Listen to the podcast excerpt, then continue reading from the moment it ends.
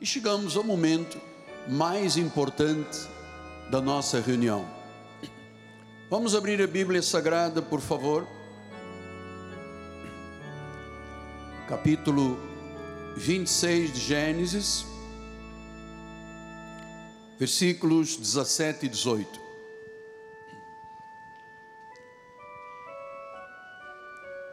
Apesar de nós mostrarmos a Bíblia no telão, eu amo a Bíblia no papel, sabe? Eu, eu, eu gosto muito mais da Bíblia do que apenas ela jogada ali no telão.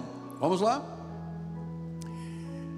Então Isaac saiu dali e se acampou no val de Gerar, onde habitou. E tornou Isaac a abrir os poços que se cavaram nos dias de Abraão, seu pai, porque os filisteus os haviam entulhado depois da morte de Abraão.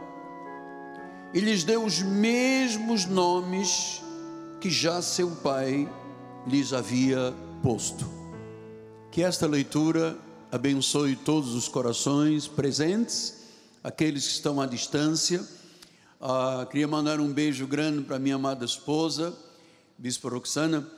É, depois de toda a nossa família ter testado positivo, a bispa testou, ela estava com imunidade baixa, testou positivo, está de quarentena em casa, está assistindo, está participando. Um beijo grande. Ah, fica logo forte e boa, né? As irmãs estão aqui perguntando: cadê a bispa? Cadê a bispa? Está de quarentena. Aliás, já devia ter terminado ontem. Eu é que pedi que ficasse uns dias mais para evitar um contato com muita gente, né? As irmãs às vezes ficam ali, dez pessoas em cima dela. Então ela está participando. Um beijo em nome de Jesus Cristo. Muito bem. Impurezas doutrinárias. Vamos orar a Deus.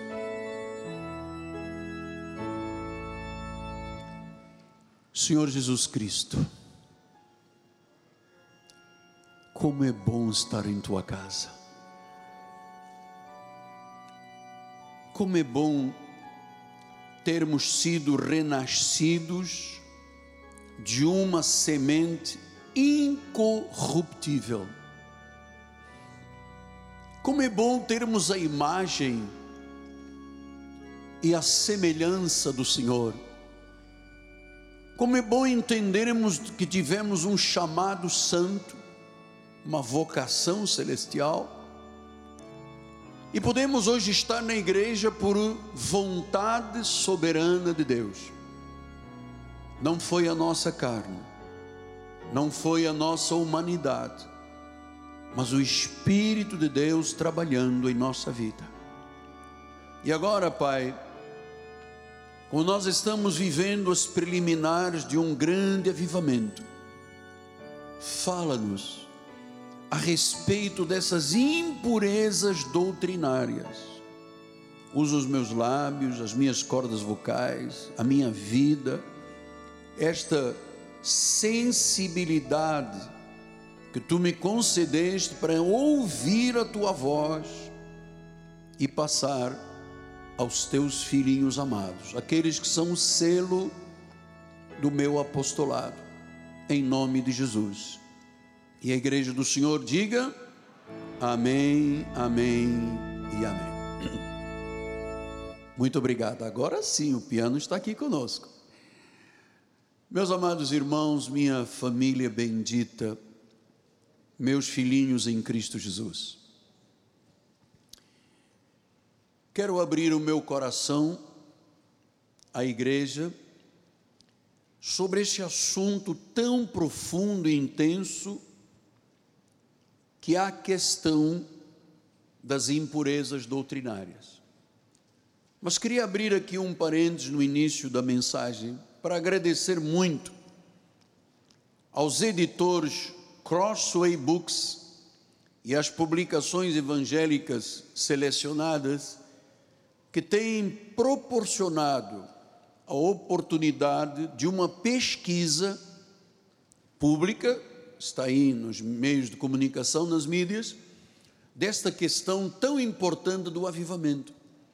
Quero agradecer a Deus pela vida do bispo Paulo Norris, que tem sido um braço direito nas pesquisas comigo, e também o reverendo de Paulo Rosa, que de vez em quando me auxilia enviando sempre material muito importante para a minha pesquisa, para eu trazer o melhor para a igreja. Meus irmãos, o cristianismo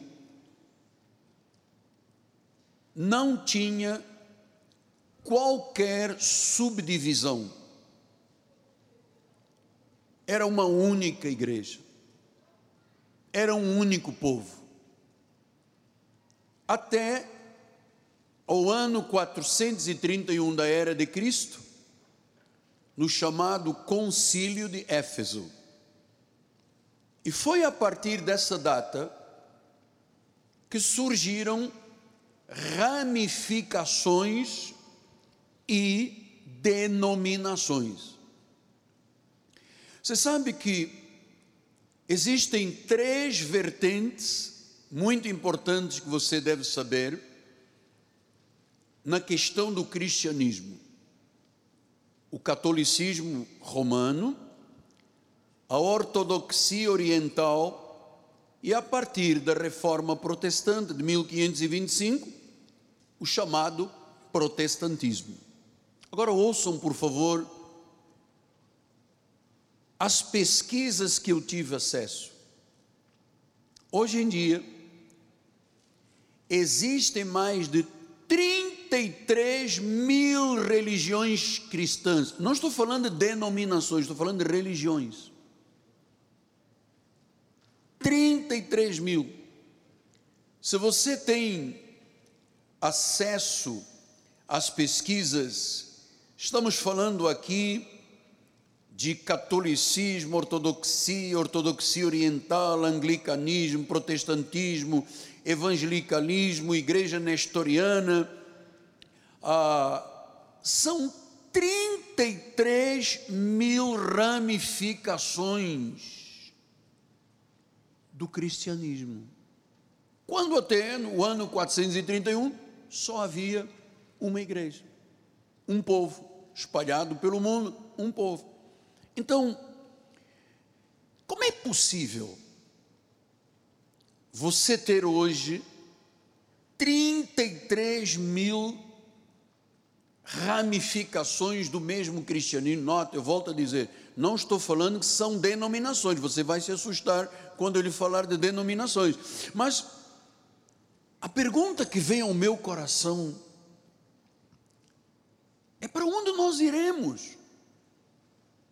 Para onde ir? Se existem 33 mil ramificações, qual é o verdadeiro caminho? Claro que existem milhares de religiões cristãs, 33 mil. Ouça, eu, eu tenho que reforçar isso. Eu estou falando de ramificações. Não estou falando ainda de denominações. Mas a pergunta é: elas não derivam todas do mesmo livro, a Bíblia? Sim. Se é chamado cristianismo, todos derivam da mesma Bíblia. Mas como é que é possível 33 mil ramificações da mesma Bíblia? Como é que é possível? E aí vem o outro ensinamento, é que entretanto surgiram milhares e milhares e milhares e milhares de denominações, doutrinas, desde as doutrinas conservadoras, pentecostais, neopentecostais, e eu vou lhe dizer, o IBGE nos informou que no Brasil são abertas 14 mil igrejas evangélicas por ano. 14 mil igrejas evangélicas, todas com um pensamento, todas diferentes, todas com doutrinas diferentes. Para onde nós iremos? 33 mil ramificações milhares e milhares e milhares de denominações, milhares e milhares e milhares de igrejas, todas diferentes, mas com a mesma Bíblia. com a mesma Bíblia. 14 mil igrejas evangélicas se abrem por ano, cada uma, todos com a mesma Bíblia, mas cada uma com uma doutrina, com um ênfase, com algo diferente. Como é que é possível? Então você sabe, é, quando houve a reforma protestante de 1525, de onde se originam todas as igrejas evangélicas e protestantes, Martinho Lutero lançou as cinco solas. Ele diz: Evangelho para ser evangelho, sola graça. A salvação vem apenas pela graça. Sola fide. Os pecados são perdoados apenas pela fé. Solos Christus. A salvação é apenas em Cristo. Soli deu glória glórias apenas a Deus. Onde está esta reforma? Onde estão esses cinco solos? Solos, graça, fé, Cristo e glória somente a Deus. Onde estão? Onde é que está a verdade? Aqui nesta rua existem várias igrejas e várias denominações com a mesma Bíblia que nós temos aqui, contando fatos totalmente diferentes da Bíblia. E a pergunta é assim: quando você lê a Bíblia e depois olha para essas ramificações e as denominações, você não encontra nelas o que está escrito na Bíblia. Então quem as criou? Quem as criou? Se cada pessoa que abre uma igreja e tem um dogma, tem uma doutrina, tem um pensamento diferente, mas usa a mesma Bíblia, quem criou esse espírito de confusão? Veja que o apóstolo São Paulo diz em Efésios 4, 1 a 6, eu a, a sensação que eu estou tendo no altar, eu acho que ninguém ainda sentiu, é que se desligou a central de ar-condicionado, não é? Ah, ninguém disse nada, precisa se falar ao engenheiro. Né? Bispo Antônio, por favor, desligaram a central do ar-condicionado. Você quer que eu fique cozido aqui, o povo assado? Olha só o que, que Paulo diz. Rogo-vos, pois eu, o prisioneiro no Senhor, que andeis de modo digno da vocação que foste chamados. 2. Com toda humildade, mansidão, longanimidade, suportando-vos aos outros em amor, esforçando-nos diligentemente para preservar a unidade do Espírito. Quer dizer que o Espírito só é um, a Bíblia só é uma. Mas como é que existem 33 mil ramificações, milhares e milhares e milhares e milhares de igrejas, milhares e milhares e milhares de doutrinas, se só existe uma Bíblia? Que tem que haver o vínculo, o espírito da unidade, o vínculo da paz. Versículo número 4: há somente um corpo um espírito. Como também fostes chamados numa só esperança da vossa vocação, versículo 5: há um só Senhor, há uma só fé, há um só batismo que é o do Espírito Santo, há um só Deus, há um só Pai de todos, o qual é sobre todos, age por meio de todos, em um só, uma igreja, um povo, uma fé, um batismo, um Senhor, um Deus. Mas se eu for aqui do lado, tem outro diferente do nosso. O que, é que se passou? O que, é que está acontecendo no mundo? Se só há uma igreja, um Deus, uma fé, um Senhor, um Deus que é Pai sobre todos. Então, amado, tem que haver um avivamento. Chegou a hora de um grande avivamento.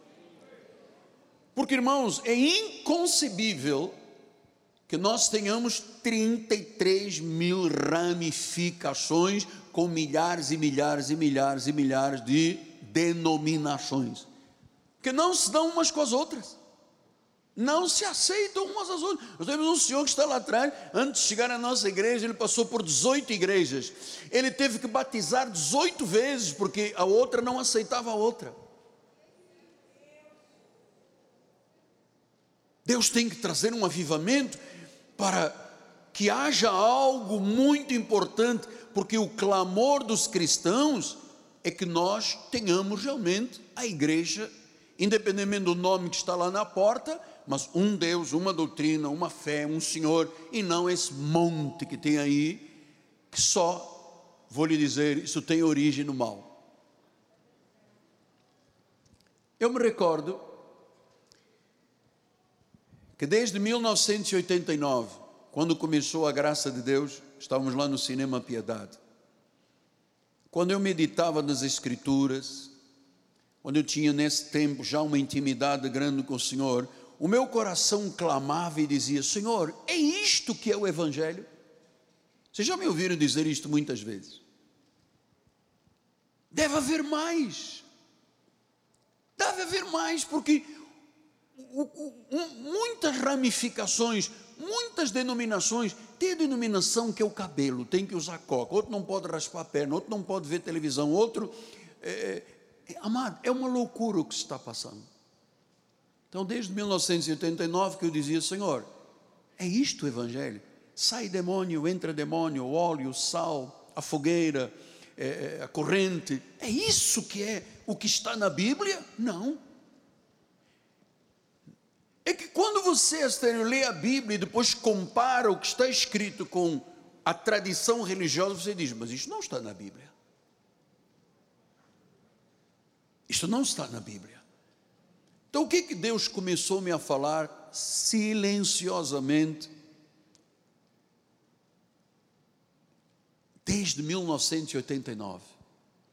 Jeremias 2, 12 e 13 diz assim: Espantai-vos disto, ó céus, horrorizai-vos, ficai estupefactos.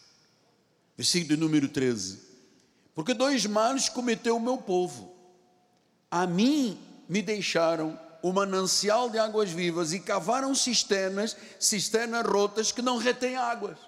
Ah, quer dizer que nós temos uma cisterna de água viva e o povo começou a cavar cisternas rotas que não retêm água.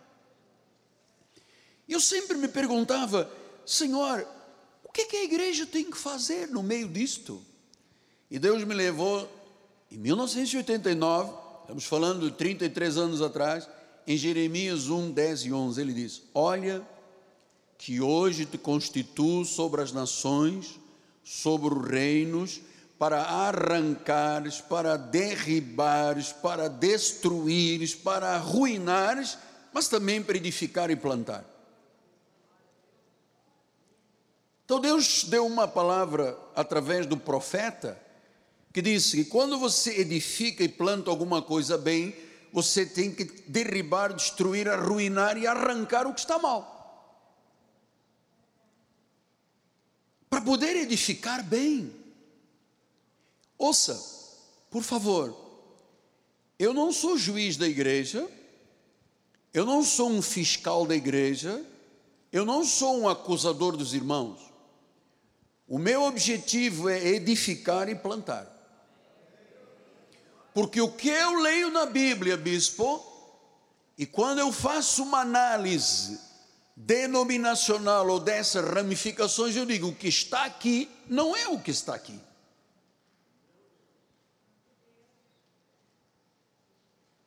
Então, meus amados, tem que haver muito mais. Há algo que está falta, estava faltando. Muito mais. Afinal, a Bíblia é verdadeira, nós cremos na ressurreição de Jesus, nós cremos que Ele enviou o Espírito Santo, então tem que haver mais do que a água santa, a água benta, a vela, o sabonete, o óleo, tem que haver mais.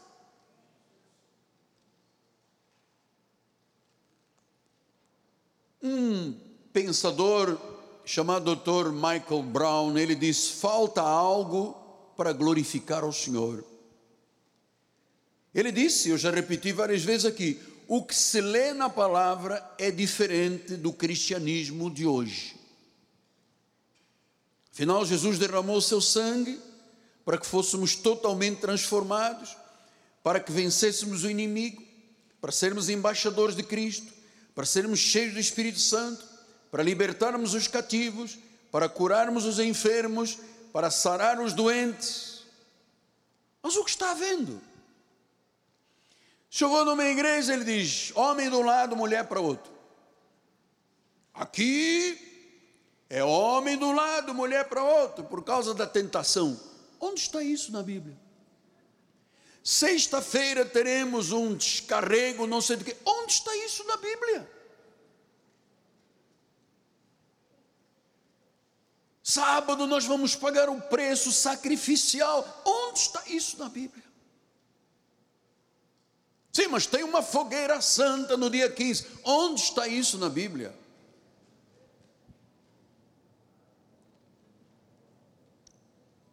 Então, quando se lê a Bíblia, se vê que o cristianismo, hoje chamado cristianismo, é totalmente diferente da Bíblia.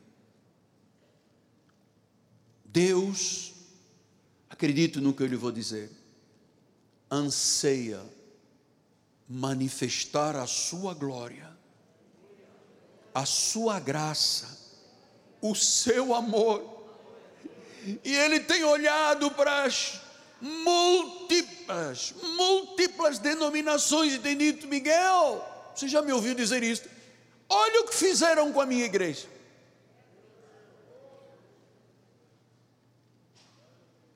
Olha o que fizeram com a minha igreja.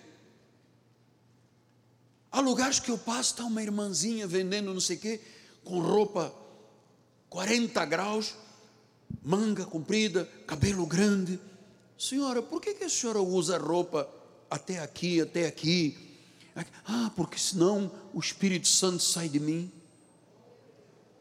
Fábio, isso é verdade? Deus quer manifestar a sua glória. Deus quer fazer algo grandioso através de nós. Ouça, o Senhor anseia revelar-se, anseia derramar o Espírito de poder, abençoar mais a igreja, para que ela transborde do Espírito Santo. Mas que igreja? Porque o que eu vejo aí fora, eu sou um pesquisador, horas e horas de pesquisa, e eu começo a ver o que, é que esta denominação diz, o que, é que este grande pregador diz, o que é que o outro famoso diz. Nada do que eles dizem está aqui dentro da Bíblia Sagrada. A fotografia que você vê do mundo espiritual cristão não está aqui dentro. Então, Vamos considerar, agora já voltou o ar um pouquinho só, calma. Vamos considerar a condição espiritual do mundo e do Brasil, espiritualmente. Calamitoso. Então, meus filhinhos, não há assunto de maior importância e de maior urgência do que um avivamento, do que uma visitação poderosa do Espírito Santo. Sem isso, não haverá mudanças e Deus não sarará esta terra. E Deus levantou o nosso ministério para abrir um caminho de avivamento, um despertamento, uma visitação sobrenatural, vivificadora, uma nova qualidade de vida espiritual, uma visitação exatamente. Eu estou aqui com as pesquisas todas do que Deus fez nos Estados Unidos, na Inglaterra, nos países de Gales, na Escócia, é, é, em África, em vários, nas Ilhas Fiji. Eu estou pesquisando tudo o que foi avivamento até a, que aconteceu na Terra até há pouco tempo. Pouco tempo que eu estou lhe falando é 50 anos, 30 anos. E o que, que aconteceu de lá para cá? Torneira fechada. Porque, irmãos, tem-se zombado da fé evangélica, você sabe por quê? Porque o que se diz igreja não está aqui dentro. Não está aqui dentro. Estou lhe falando depois de 43 anos de santo ministério, 48 anos de pregador. Então nós temos que entender que alguma coisa tem que ser arrancada, derribada, destruída, arruinada, para se edificar e plantar. E você pergunta: por quê? O que é que houve? Agora nós vamos, como já veio o ar, já está fresquinho, vamos agora focar, por gentileza, no que o Espírito vai falar através desta mensagem. Chegamos ao coração da mensagem. Gênesis 26, 12 a 19. Semeou Isaac naquela terra, Isaac era filho de Abraão, e no mesmo ano recolheu cento por um, porque o Senhor o abençoava. Ele era um dizimista, semeador, Deus o abençoava. Ele se enriqueceu, ele prosperou e ele ficou riquíssimo. Possuía ovelhas, bois, grande número de servos, de maneira que os filisteus ah, começaram a ter inveja. Quem é quem é esta figura de Isaac neste momento, de Abraão e Isaac? A igreja. E quem são os filisteus, identificados na Bíblia Sagrada como adoradores de deuses, como Dagon, Asterote, Balzebud, que ofereciam sacrifícios, usavam encantamentos? Esses filisteus começaram a ter inveja de Isaac que começou a prosperar. E diz o versículo número 15: Por isso, olha, lhe entulharam todos os poços que os servos de seu pai haviam cavado nos dias de Abraão, enchendo-os de terra. Versículo 15. 16. Disse-lhe Abimeleque, o rei dos filisteus: Aparta-te de nós Tu já és muito mais poderoso do que nós. Versículo 17. Então Isaac saiu dali e se acampou no val de Gerar, onde habitou. E tornou Isaac a abrir os poços que se cavaram nos dias de Abraão, seu pai, porque os filisteus os haviam entulhado depois da morte de Abraão, e lhes deu os mesmos nomes que seu pai já lhes havia posto cavaram os seus servos, os servos de Isaac no vale e acharam um poço de água nascente. Versículo 32. Nesse mesmo dia vieram os servos de Isaac dando notícias do poço que tinha sido cavado e lhe disseram: Achamos água. Aqui tem algo sobrenatural que você vai entender. O que, que é água? Água é vida. Por isso, Jesus se identificou como a água da vida. A água é vida. Sem água, você sem comer fica 15 dias, 20 dias. Mas sem água você não passa de três dias vivo. A água é a essência. A água é o Evangelho. A água é a vida. Jesus disse: Eu sou o caminho, a verdade e a vida. Quem beber de mim então, o que, que aconteceu com a igreja de Jesus ao longo de séculos? É que vieram os filisteus e jogaram terra nos poços, a água ficou obscura lá embaixo, e o que que se via no poço? Lixo, terra. Meus amados, o entulho o que, que é? Quando você vai a uma obra, tem entulho. Entulho é o lixo.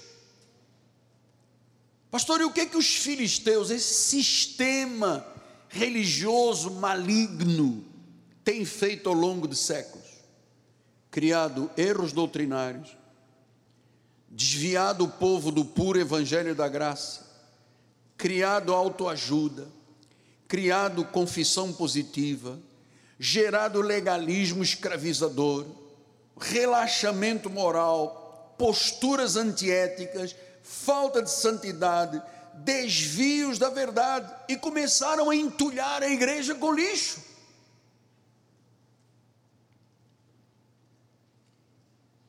Aí você vai a um lugar, te dá um óleozinho. Isso é entulho de filisteu. Isso não tem nada a ver com a Bíblia Sagrada. Aí você vai a outra e diz: sexta-feira tem uma corrente para dar um sacudimento, para tirar o demônio dos crentes. Gente, onde está? A Bíblia diz que o crente é propriedade exclusiva de nação, raça. Como um crente, raça eleita, tem demônio para ser sacudido? Não está aqui. Então o que que os filisteus fizeram ao longo da história? Encobriram as águas da vida e jogaram entulho e lixo, e põe vela, e põe sabonete, e põe óleo. E ai daquele que não estiver de acordo conosco, dizem os filisteus, que hoje tem outros nomes, que eu vou me reservar porque eu sou temente a Deus. Então nós temos um chamado. Em 1989, Deus disse: Miguel, silenciosamente, hein? Quem é do tempo do cinema sabe disso. Você vai arrancar, destruir, arruinar e derribar tudo que é lixo dos filisteus. E depois você vai edificar e plantar. Quando eu comecei a falar sobre predestinação, os filisteus vieram. Ele é falso profeta. Predestinação é um erro de Deus. Deus não é nada soberano. Ele não tem o poder nem faz com, como eu usei uma frase que eu dizia, Deus faz com quem quer, quando quer e o que quer. Não pode, Deus tem que nos respeitar. Tenho livre-arbítrio. Pega esse português, bota fora no lixo com ele, porque ele é um falso profeta. E eu estava lá arrancando, derribando, arruinando, para plantar e para edificar. Está aqui o resultado, olha.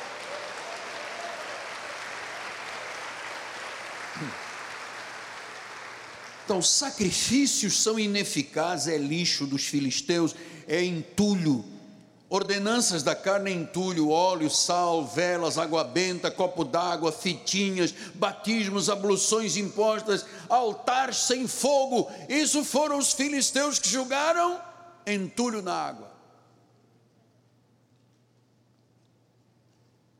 Você sabe que em alguns momentos, quando eu ia muito a convenções e a congressos, quando eu entrava e chegava, todo mundo dizia: cuidado, esse cara é perigoso com 1,69m mais o salto de sapato, 1,70m. Perigosíssimo. Porque nós jogamos o entulho, ele agora está tirando o entulho. Ele está dizendo que lá debaixo do entulho tem água viva.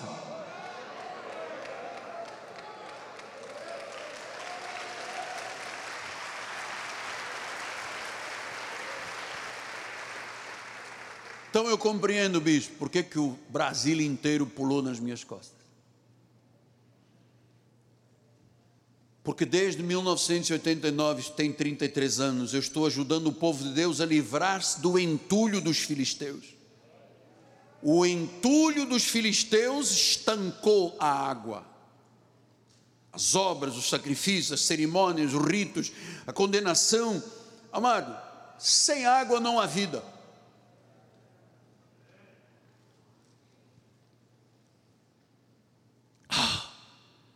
Até tiros no carro eu levei. Eu ouvi ameaça dizendo: Vou acabar com a tua raça. E a única coisa que eu estava dizendo, e estou dizendo, gente, tem água. Se arrancar os ritos, as cerimônias, os sacrifícios, o sabonete, a água benta, o rosário, você vai encontrar água. Porque a água foi aberta, os poços foram abertos por Abraão, nosso pai na fé. Foi ele, ele não precisava de trazer um, um engenheiro especialista em poços de água. Abraão tinha o dom, ele chegava e dizia: Aqui tem água, pode cavar, e tinha água. O que, que os filisteus fizeram quando ele morreu? Pensaram assim: os, as seclas de Abimeleque, vamos fechar o poço, vamos entulhar o poço e eles vão morrer todos. Então Isaac disse: Eu sei onde estão os poços do meu pai. Vamos lá. Aqui tem um poço. Sim, mas não tem nada. Não, tem só tem lixo. Arranca, tira, tira, tira, tira, tira. Água. Amado, Jesus não mudou. Ele é a água da vida. Ele disse que ninguém pode ser salvo por obras da lei. Quem vive debaixo das obras da lei está debaixo de maldição. E as obras da lei trouxeram condenação e morte, entulharam os poços de água. Quando você hoje diz, Eu sou um eleito, meu nome está no livro da vida, a turma diz: Não pode, ser engano, Deus apaga. Não, o Apocalipse diz que não apaga, apaga sim. Que quem manda sou eu. E se Deus não fizer a minha vontade, o que, que os filisteus dizem? Eu rasgo a Bíblia, eu toco fogo. Hum. Quem Deus pensa que é? Entulhador de poços de água.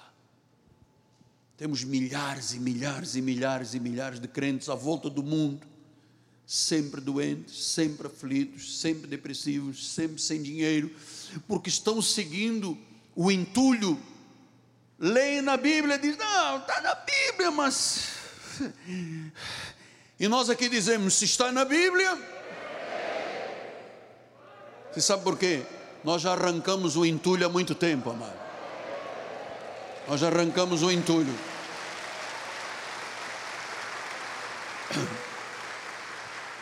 Amado, Deus só pode honrar a sua própria verdade. O Espírito Santo não pode honrar com mentiras. E hoje temos muito entulho. Aí, aí nas mídias sociais você vai ver os filisteus não param 24 horas por dia. Jogando entulho, jogando entulho. É porque os influencers, os influenciadores das mídias, porque não sei o quê, porque põem um negócio de, de espelhinho na igreja, bota uma fumaça aqui saindo, bota não sei o que, o pastor vem de chinelo, bota a calça toda rasgada, e aí, meu irmão, legal, e aí, tudo legal. Então, isso é entulho dos filisteus, isso não é água pura, isso não é água pura. Sem a água da vida, sem Jesus, sem a verdade, não há vida. Então, livrar-nos do entulho, do refúgio dos filisteus é muito doloroso. Eu me recordo lá no cinema, quando a primeira vez que eu reuni os pastores, disse: Não teremos mais óleo na cabeça de ninguém na igreja.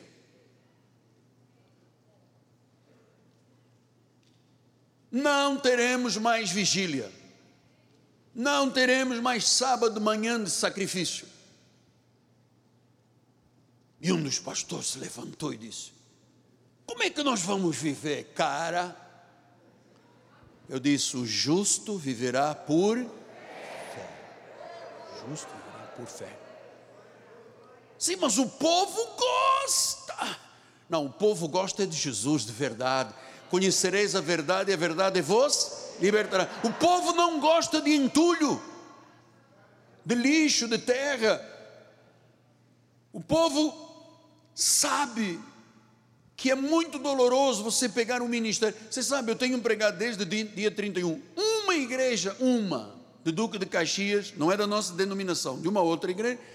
O pastor ligou e disse: Eu quero viver isso que o senhor está pregando. Uma.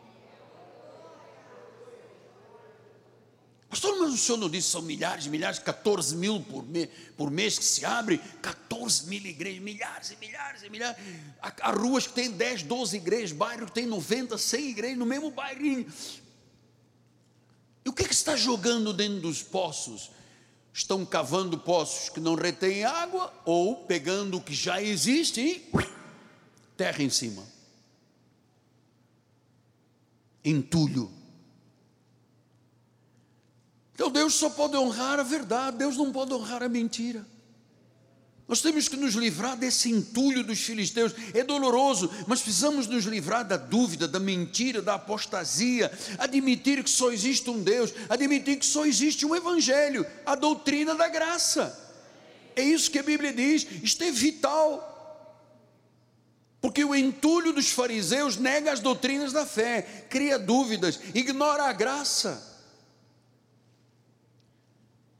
Eu me recordo que um líder aí de um, não sei se é evangelho, se é entulho, mas escreveu um livro, A Desgraça da Graça. Quer maior filisteu do que isso, amado? Quer mais lixo do que isso?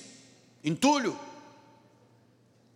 Jesus diz em João 7, 38 e 39: Quem crer em mim, como diz a Escritura, do seu interior fluirão rios de água viva. Isso ele disse a respeito do Espírito que haviam de receber e os que nele crescem, pois o Espírito até aquele momento não fora dado, porque Jesus não havia sido glorificado. Quem é o ministério que glorifica a Deus? Onde estão as cinco solas? Sola graça, sola fide, solo Cristo, solo Deus glória. Onde estão? Não, porque salvação não é assim como Miguel Anjo diz, não. É assim, você dá um primeiro passo. Depois você entra na igreja, dá um segundo passo. Depois vai para a escola dominical, é um terceiro passo. Depois você faz cartão de membro, é o quarto passo. E finalmente, se você for aprovado, nós mergulhamos você na água. E a obra está completa. Isso é entulho, porque Jesus disse em João 19,30: Tudo está eu sei que é doloroso, alguns irmãos, quando me ouvem, ficam muito chocados. Dizem, Deus, mas eu vivi a vida toda, onde é que eu tinha cabeça? Como me disse um advogado, sentava aqui e disse: onde é que eu tinha cabeça? Como é que eu fui acreditar em Monte Sinai, fogueira santa, quebra não sei de quê, ah, sacrifício, jejum, vigília, paga o preço? Onde é que eu tinha cabeça? Tinha cabeça fora da Bíblia. Porque quando você lê a Bíblia e depois compara a Bíblia com o panorama evangélico, você diz: hum, hum, Isso não é na Bíblia. Eu sei como tem sido doloroso e o preço que eu tenho pago, amado. Porque para desentulhar os poços, só com as 14 epístolas de Paulo, essenciais à posição e à nossa identidade. Paulo disse aos Gálatas: foi para a liberdade que Cristo nos libertou. Não vos submetais de novo a um jugo de. Quem diz isso não é o Miguel Ângelo, quem diz isso é a Bíblia. Jugo de escravidão. Quem está debaixo das obras da lei está debaixo de maldição, está debaixo do entulho dos filisteus. E cada dia tem um entulho, amado. Os filisteus não param 24 horas. Você entra nas mídias, você fica assustado o poder que o homem quer ter, amado. Se o homem, se todo homem soubesse que o homem é como a flor da erva que nasce de manhã, o sol queima ao meio-dia e o vento da tarde leva, amado, todo mundo teria muito mais juízo. Tem-se zombado de Deus no mundo, amado. A igreja de Roma tem zombado com Deus. O líder de Roma tem zombado de Deus a igreja está mesclada com poderes políticos de esquerda, de direita, de como. Amado, isso que você vê quando você pega na Bíblia e diz, mas não está na Bíblia, cala-te, vai, anda com os outros. Eu me recusaria a mudar uma convicção minha dada pelo Espírito Santo. Então, como é que você limpa a igreja dos filisteus, do entulho. Quando você aprende sobre a soberania de Deus, sobre a autoridade da Bíblia, sobre a deidade, Cristo é Deus. Jesus, quando Ele é o centro da vida, isto é crucial. Quando você entende que toda a Bíblia revela Jesus o Senhor, Ele é o único Salvador, que é obra do Espírito Santo, é o próprio Cristo dentro da igreja, 2 Coríntios 3, 17. O Senhor é o Espírito, onde está o Espírito, aí há liberdade, não há prisão, não há condenação, não há ameaças. Irmão, vocês vão perder a salvação. E o povo, coitado, o povo não tem conhecimento, é o quê? O meu povo é, porque lhe falta E onde não há conhecimento, há o quê? Entulho. Entulho dos filisteus. João 14, 26 disse: O Consolador, o Espírito Santo. Não, faltou ler 2 Coríntios 3, 17. Ora, já lemos? Ora, o Senhor é o Espírito. O Espírito Santo é o próprio Deus dentro da igreja. Por isso, o meu zelo, o meu cuidado, o nosso cuidado, amado, com a obra de Deus, com a vida espiritual do povo. Não aceitamos partido do irmão tal, partido da irmã tal. Aqui não tem isso. Aqui nós somos um Deus, uma fé, um Senhor, um Espírito, um batismo. Isto tem sido doloroso. Quantas noites eu não tenho dormido porque ameaça, porque diz que este e aquele. Eu, eu sei o que eu tenho passado para tirar esse entulho da vida das pessoas. Quantos pastores eu recebi aqui, quantos líderes do meu gabinete vieram dizer: o senhor tem razão, o senhor está explicando a Bíblia, o senhor mostra a Bíblia, o senhor está falando a verdade, mas o senhor sabe, né? Eu não posso mudar na minha igreja, porque se mudar eu perco o cartão de membro e perco o meu salário e levo um chute e acabou. Falei, eu trocaria tudo pela verdade. O Consolador, o Espírito Santo que o Pai enviará, esse vos ensinará. 16, 13. Quando vier o Espírito da verdade, ele vos guiará toda a verdade porque não falará de si, mas dirá tudo o que tiver ouvido e vai vos anunciar as coisas que hão de vir. Deus está anunciando um avivamento, amado. Mas ele não pode honrar a mentira, ele não pode ter entulho. 16, 14. Ele me glorificará, porque há de receber o que é meu e vou anunciar. O Espírito Santo é a manifestação de Jesus na igreja, do Deus triuno é o centro da vida da igreja, é o Senhor Jesus Cristo. Todos os avivamentos na história do cristianismo, todos, e eu estou lendo já algumas dezenas, o centro foi Jesus Cristo. Eu vou te dizer, até os hinos,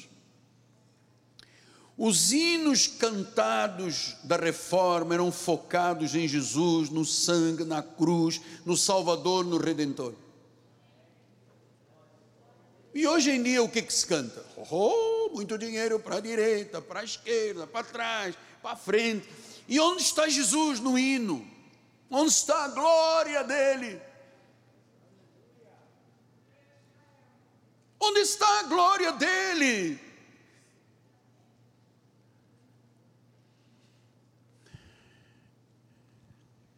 Hoje você vai a alguns lugares e até na televisão você pode assistir e nas mídias, é muito raro se falar de Jesus Cristo. Até o nome já não se põe mais igreja, porque diz que quando você põe igreja, você afasta o povo, você põe church. E se você for africano da minha terra, você põe church. Então agora não é igreja, não, o povo não gosta. Falou igreja. Você sabe por quê? Porque o povo não é burro, não sabe onde está o entulho, amado. Você pensa que as pessoas não têm sabedoria? Tem sabedoria.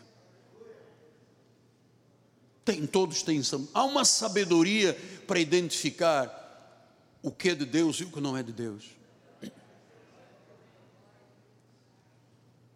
Então, se não se menciona Jesus, se menciona o óleo, sala, fogueira, o rito, o pago preço, a vela, os amuletos, os sacrifícios, tudo isso é entulho. A maioria dos ministérios não compreende nem o sentido do pão e do vinho da ceia, da morte, do derramamento do seu sangue, da ressurreição de Jesus. Então, hoje em dia, segundo as pesquisas, o reverendo de Paulo está me ouvindo, foi ele que me passou, há muito cristianismo sem Cristo. Cristianismo sem Cristo. Então, Ele, Jesus, é vital. Nós não podemos anular a sua graça. Gálatas 2,21 diz: Eu não anulo a graça de Deus. Se a justiça é mediante a lei, é mediante sacrifícios, vigílias, jejuns, batismos, então Cristo morreu para quê? Morreu em vão. E esse entulho tem encoberto as águas da vida de Jesus, tiraram Jesus do centro da igreja, jogaram para escanteio, e o homem, o homem, nos Estados Unidos é assim. Você é pastor de uma igreja? Você tem um Ferrari? Não. Ah, então você não é pastor de nada. Você não tem uma Mercedes-Benz 720, você não é pastor. Então lá, lá não se brinca, aqui a gente ainda fica brincando com carrinho de fusquinha e tal. Lá é assim: quantos aviões você tem? Não, eu tenho um Citation, tenho um não sei o que, um Challenge. Três, eu tenho cinco.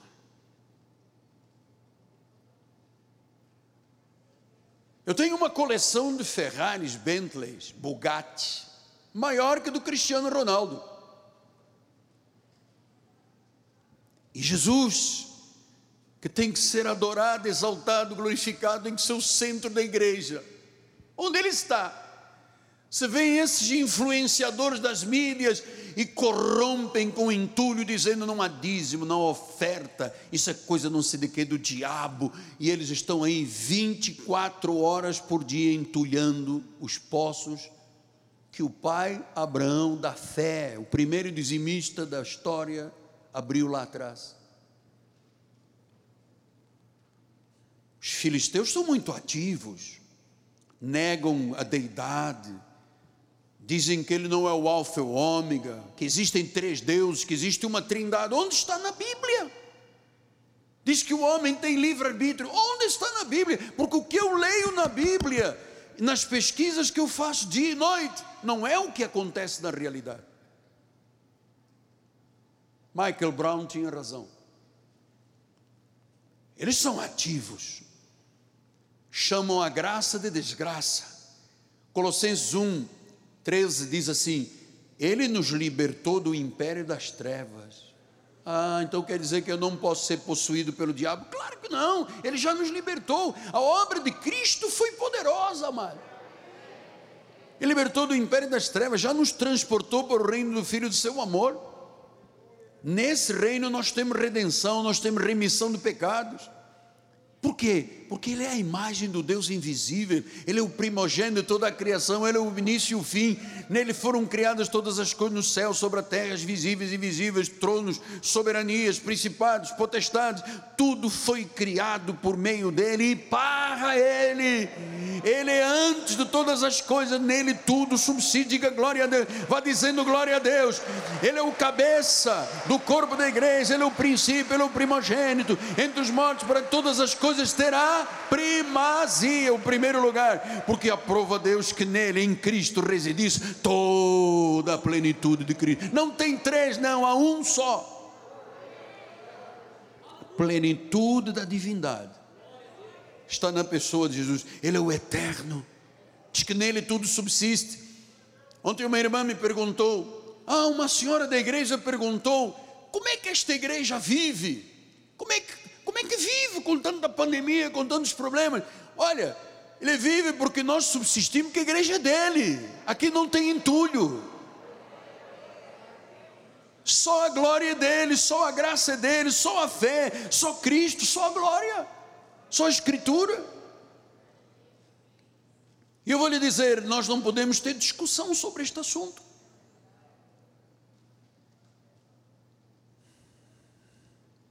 João 10,30 explicou isto. Eu e o Pai somos três. Ô gente, me ajuda aí. Eu e o Pai somos? É, mas eles dizem que é trindade. Então quer dizer que o que eles dizem não está aqui? Não está aqui. Gente, você tem que amar este ministério, irmão. Você tem que valorizar esta igreja, amado. Você tem que receber a mensagem da graça, introspectá-la. Ela entra no ouvido, vai para o coração, sai pela boca em confissão. Porque, amados, Jesus é Deus, Ele é soberano. Esta verdade tem que ser sentida na tua vida para dar sentido de vida à tua vida.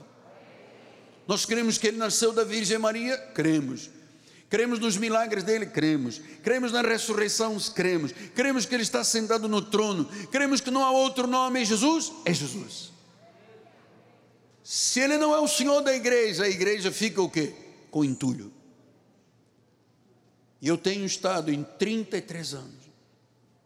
Tira entulho. Aí vem uma irmãzinha. Ah, mas tem aqui uma mensagem do padre, não sei o quê. Tira o entulho. É porque o Papa diz que tem casamento homossexual. Tira o entulho. É porque nós temos que aceitar a. Tira o entulho. Porque eu quero beber e quero que você beba da água da vida.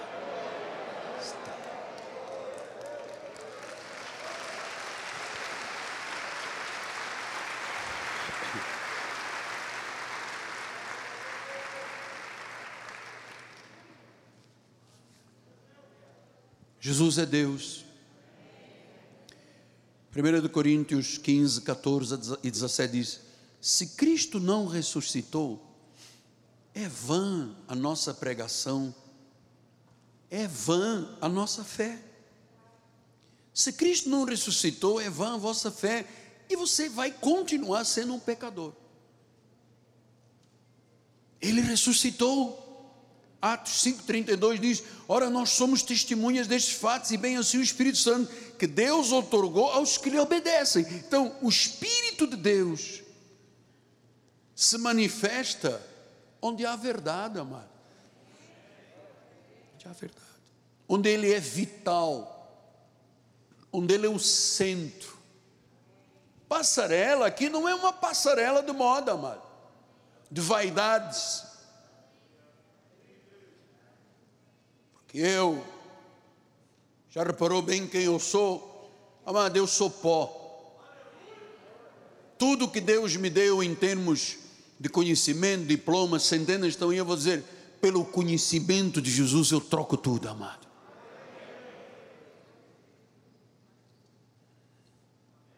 Quem sou eu? Se agora desligar aqui esta artériazinha, eu caio aqui 72 horas depois, ninguém se lembra mais de mim?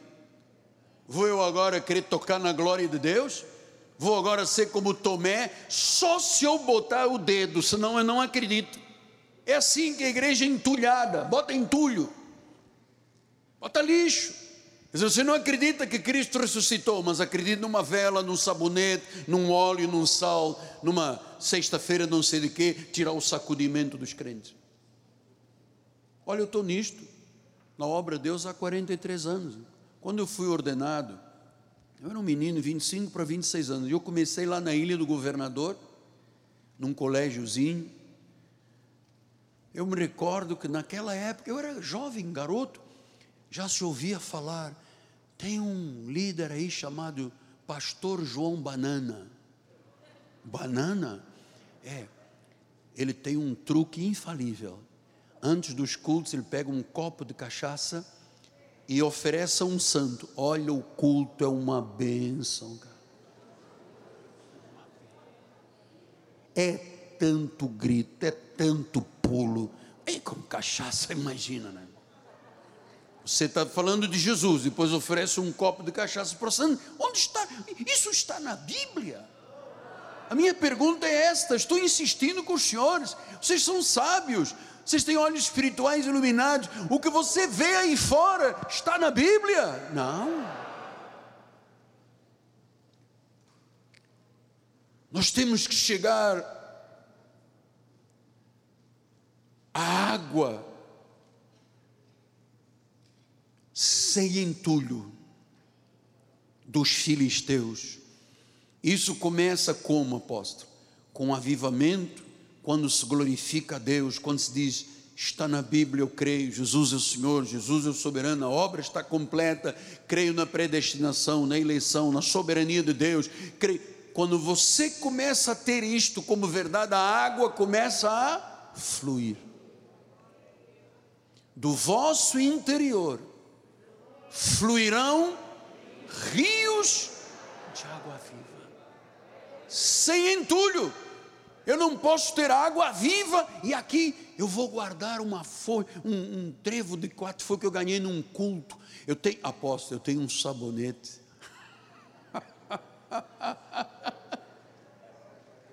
Quando meu marido começa a se agitar. Eu pego um sabonete ungido, lavo aquela samba canção velha, ele veste e a nossa casa parece estar flutuando.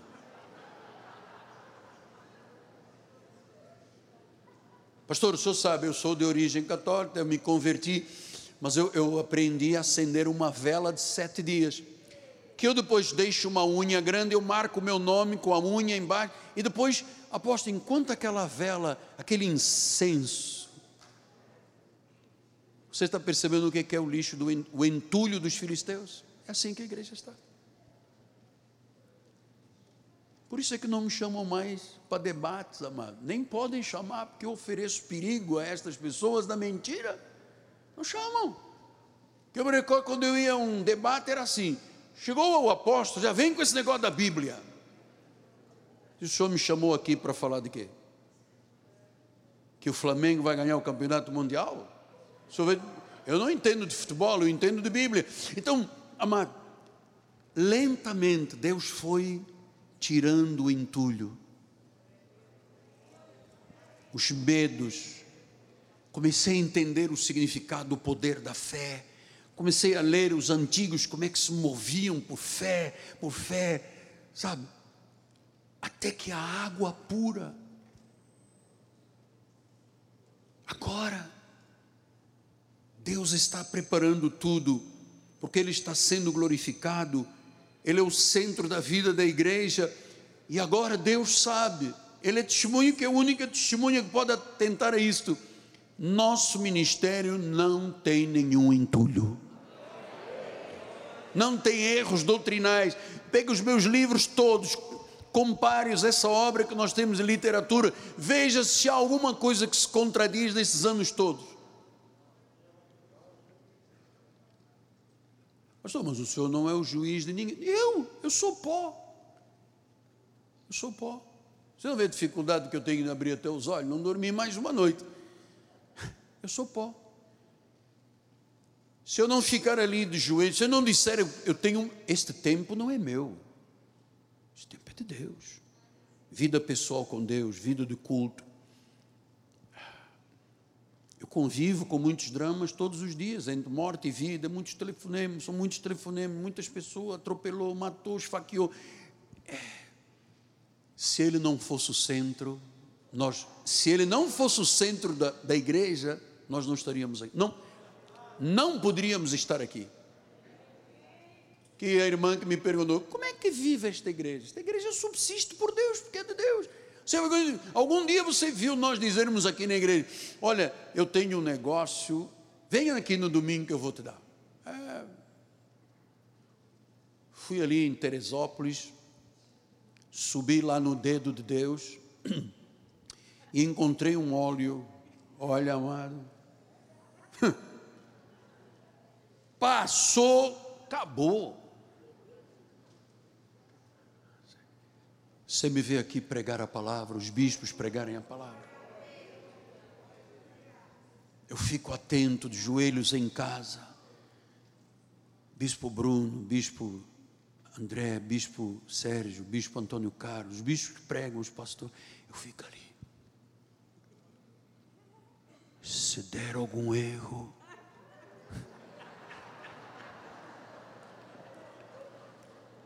Graças a Deus, amado. Nós temos os melhores pregadores da igreja neste altar. A Ele é glória. Então eu me recordo quando eu tirei o entulho da minha biblioteca. Tinha uma biblioteca grande, muitos anos acumulando livros, e acho que 3 mil livros. Eu comecei, este não serve, este é entulho cinco passos para o jejum, cinco passos para vencer o diabo, cinco não sei o que, sete não sei o que, tira, tira, tira, tira, tira, tira. E sobraram acho que uns 20 ou 30. Sobraram as águas da vida. Água viva. Eu sei que é doloroso, bispo, e algumas pessoas ficam até com resistência ao que eu digo, mas Tirar entulho de uma obra, você sabe, quando fizemos aqui esta obra, tiramos aqui, foi entulho. Caminhões e caminhões e caminhões. Faça uma obrinha em casa, você vai se assustar. Hum. aqueles sacos pretos de lixo. Você faz uma obra aqui, entulhou 50 sacos de lixo. E para que serve o entulho? Para nada, é lixo. Eu tenho mais para te falar, e vou falar durante todo o mês de fevereiro. Mas eu termino com Colossenses 1, 20 a 23. Havendo feito a paz pelo sangue da cruz, pelo sangue, eu amei este hino porque mexe na essência. O sangue da cruz, por meio dele, por meio do sangue, reconciliar-se consigo mesmo todas as coisas, quer sobre a terra, quer nos céus. E a vós outros também, que outrora eres estranhos, eres inimigos no entendimento por causa das vossas obras malignas. Agora, porém, vos reconciliou no corpo da sua carne, mediante a sua morte, para apresentar-vos perante ele santos. Olha o que é a igreja: inculpáveis, irrepreensíveis se é que permaneceis na fé, alicerçados e firmes, não vos deixando afastar da esperança do evangelho que ouvistes, e que foi pregada a toda criatura debaixo do céu, e da qual eu, Paulo, me tornei ministro. 1979, 7 de março, pelas mãos do bispo Roberto Macalister. Miguel Ângelo, você será um novo ministério que a nossa igreja, naquele tempo, a nova vida, não tem capacidade. Vai ser para mais tarde. Seu ministério começará na ilha do governador, crescerá, passará as fronteiras e chegará ao mundo.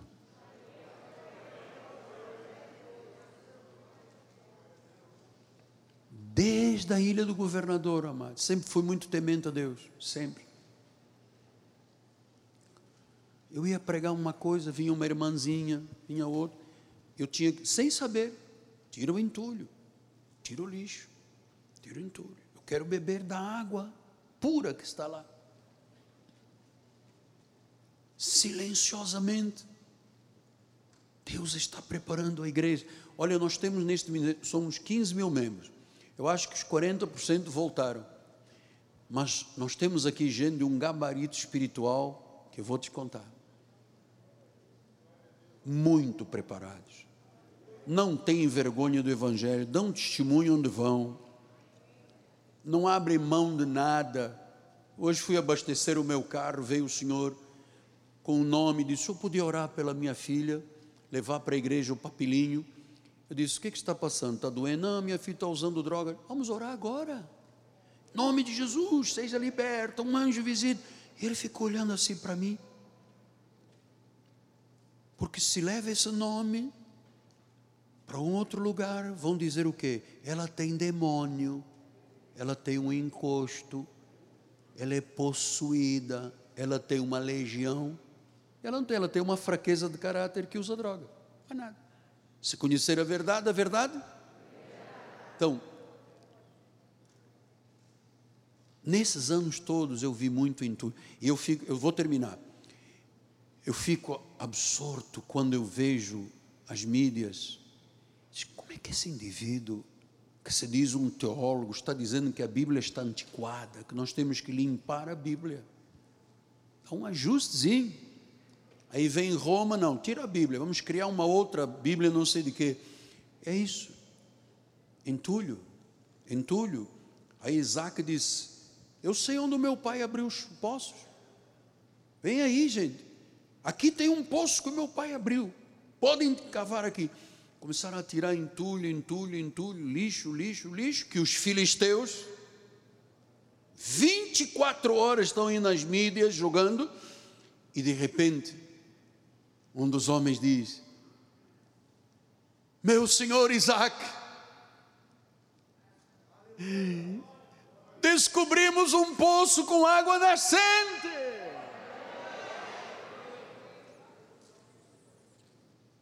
Isaac diz: põe os mesmos nomes que meu pai deu a todos os poços. Põe o mesmo nome. Tem lá, água tem. Eu vou dizer, quando Jesus disse: Se você beber da minha água, do teu interior fluirão rios de água viva. Você sabe, no momento em que você bebe estas verdades que estão na Bíblia, sai o entulho, sai o lixo, sai o medo, sai a doença, sai a depressão, sai a angústia, sai os temores, e a água começa a fluir. Senhor Jesus, a honra, o louvor e a glória te pertencem, Pai. A igreja, Senhor, está limpa. Ela é uma noiva sem manchas, sem rugas, sem defeitos. Nosso ministério glorifica somente a Deus. Tu és o soberano, Pai. Cremos no Espírito de Deus se movendo, cremos nos dons, cremos nas curas, nas línguas cremos, ó oh Deus, que estamos totalmente embriagados do Espírito Santo, Pai. Cremos na tua soberania. Agora, Pai, os nossos poços foram limpos. Tu podes falar, tu podes derramar, tu podes nos visitar, tu podes fazer a tua obra, tu podes honrar a tua verdade. Honrar a tua verdade. Eis-nos aqui, Pai. Move-te entre nós, Pai. Move-te entre nós. Salva vidas, Deus. Se alguém entre nós ainda não teve esse encontro com Jesus, eu lhe convido neste momento no seu lugar a abrir o seu coração, a se derramar perante o Senhor e dizer: Senhor, eu te recebo como meu Senhor e Salvador. Eu creio que tu morreste, ressuscitaste. Eu creio na obra da cruz. Creio no sangue de Jesus Cristo. Eu creio que sou salvo, Pai. Você que está à distância, desviado da casa do Pai, volta. Mesmo você que foi expulso de uma outra igreja, volta, vem para cá. Você tem um lugar aqui, nós vamos te amar. Se você é um filho pródigo que andou aí em dissolução, na terra distante, você sabe que só na casa do pai a fartura volta. Venha com a tua família, vem com teu marido, com a tua esposa, vem recomeçar, vem avivar a tua vida, vem viver um despertamento espiritual entre nós. Logo mais estaremos de volta às 18 horas, há tempo. Há tempo. Em nome de Jesus. E a igreja do Senhor diga: Amém, Amém e Amém. Vamos dar mais um aplauso ao Senhor.